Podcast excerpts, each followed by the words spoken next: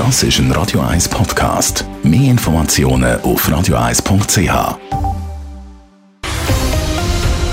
Radio 1 Thema.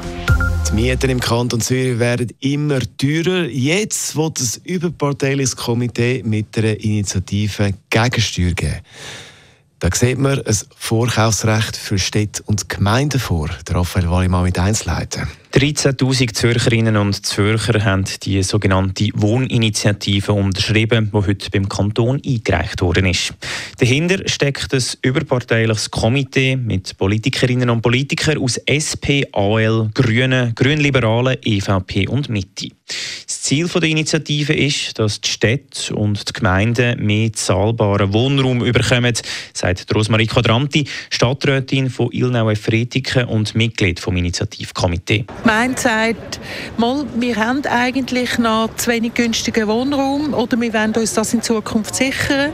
Und wenn es dann zu einem Landhandel kommt, dann kann die Gemeinde sagen, wir haben Interesse an dem Land. Und das ist ein ganz normaler Preis. Das ist nicht irgendwie ein Spezialpreis oder so. Es geht also um ein Vorkaufsrecht für die Gemeinden. Die Gemeinde muss aber nicht selber bauen. Sie kann zum Beispiel das Land auch an eine Genossenschaft weiterverkaufen. Viele Gemeinden haben in den 70er, 80er und 90er Jahren Liegenschaften und Grundstücke an Private verkauft.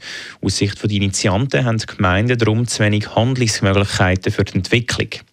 Widerstand gegen die Initiative kommt von den Bürgerlichen. Die Zürcher SVP haltet nichts von dem Vorschlag. Der Präsident der kantonalen SVP, Dominik Ledergerber. Wäre ein weiterer Schritt in die Planwirtschaft und eine weitere krasse Bevormundung der Bürgerinnen und Bürger. Wir haben Vorgaben beim Essen. Wir macht immer mehr Eingriff vom Staat ins Familienmodell. Und jetzt soll uns der Staat laut links grün noch vorschreiben, wie wir zu wohnen haben. Und wir lehnen das ganz klar ab.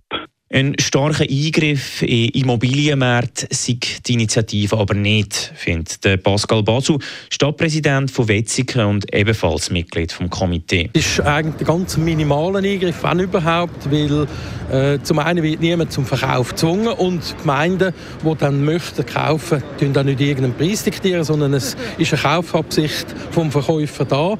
Der handelt den Preis aus mit dem Käufer und dann zahlt die Gemeinde das. Der Einzige, der am ehesten einschaut, ist natürlich der vermeintliche Käufer, aber der wird dann für seine Aufwendungen entschädigt. Rosmarie Quadranti denkt, dass Anliegen trotz der Opposition von der bürgerlichen mehrheitsfähig ist, gerade darum, weil es ein Thema ist, das sehr viele Leute betreffe. Also ich erachte die Ausgangslage eigentlich gut, oder? Wir kennen alle äh, die Wohnungssituation, wir kennen alle äh, die Mietzinssituation und wir wissen alle und kennen vor allem auch Leute, die schon eine günstige Wohnung gesucht haben.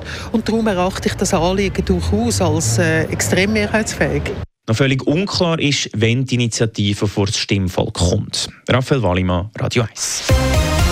Radio 1 Thema. Jederzeit zum Nachlesen als Podcast auf radio1.ch.